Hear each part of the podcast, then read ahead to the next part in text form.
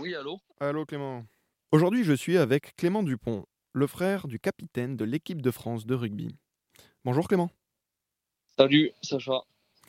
Alors, vous avez plusieurs étiquettes, plusieurs fonctions. Vous êtes rugbyman comme votre frère, mais aussi restaurateur et agriculteur. Alors, entre les entraînements de rugby au stade, la préparation pour les clients sur, euh, sur les chambres d'hôtes dans votre domaine à Castello-Magnoac et la ferme, comment vous arrivez à jongler avec tout ça? Ben, Déjà, le premier avantage, c'est que euh, tout se situe dans le village de Castello-Magnoac. Bon, ben, pour reprendre euh, l'ordre de, ta question, euh, ben, déjà, on va pas comparer mon niveau de, de, rugby avec celui de mon frère, bien sûr. moi, je joue à un niveau amateur.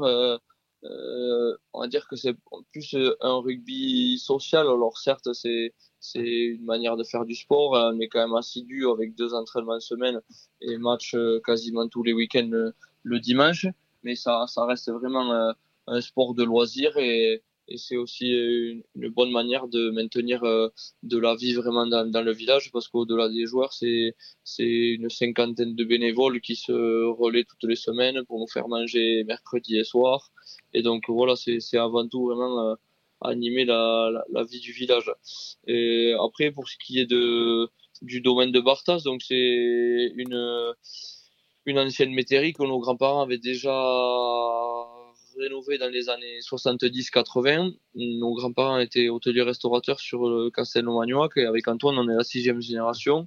On se destinait pas ni l'un ni l'autre euh, à travailler dans l'hôtellerie, mais c'est vrai qu'on a grandi sur le domaine euh, avec nos parents. On a toujours habité là, et donc euh, quand ça a fermé en 2012, euh, ça nous tenait vraiment à cœur. On avait dans un coin de la tête d'un jour redonner vie au lieu, et donc on a entrepris des travaux il y a un peu plus d'un an maintenant, et on a réouvert le domaine de Bartas en novembre 2021 et on se destine donc à, à de la location de, de salles pour de l'événementiel, que ce soit pour des particuliers ou des professionnels.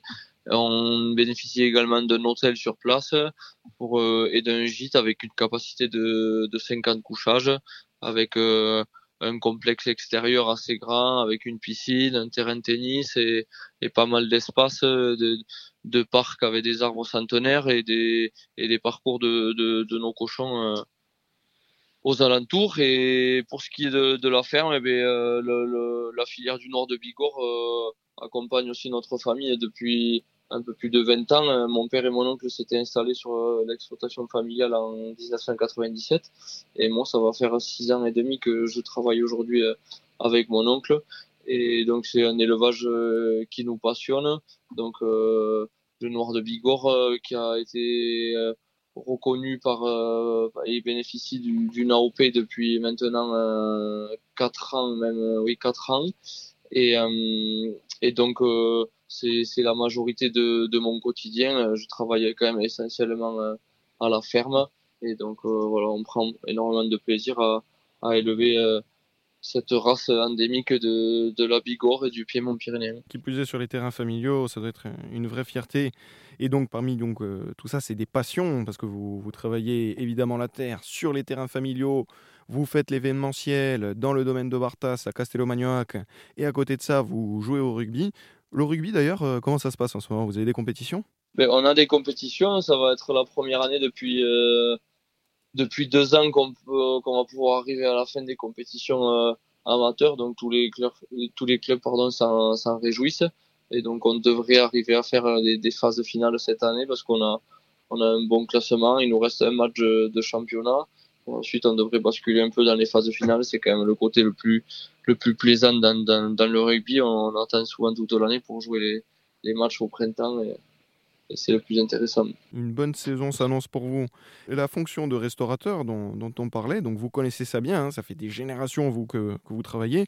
Maintenant, avec votre frère Antoine, vous arrivez à, à travailler malgré le, le fait qu'il soit euh, champion du tournoi Destination. Vous arrivez quand même à, à travailler ensemble malgré la, la, la, fonction de rugbyman qui doit être quand même très prenante. Et disons que on a une vraie implication. Euh à part égale, on va dire, dans, dans le projet. En tout cas, euh, c'était c'était une volonté vraiment de tous les deux. C'était une manière aussi de, de se réunir.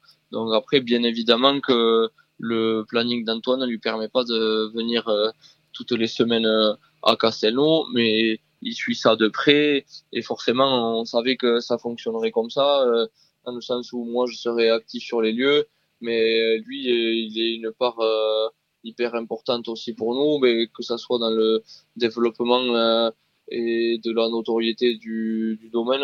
bien sûr aujourd'hui Antoine bénéficie du de plus de notoriété vis-à-vis du, du, grand public en France par rapport à, sa carrière de, de rugbyman. Et euh, mais avant tout, c'était un moyen de, de faire perpétuer euh, la tradition familiale et l'héritage de nos grands-parents et de nos parents. Et donc, euh, c'est avant tout ce qui nous lie sur ce projet, quoi. Bien sûr, bien sûr, bien sûr. Et du coup, sur euh, votre euh, le domaine Bartas que vous avez ouvert là, il y a, y a pas longtemps, il y a quelques mois tout juste, non?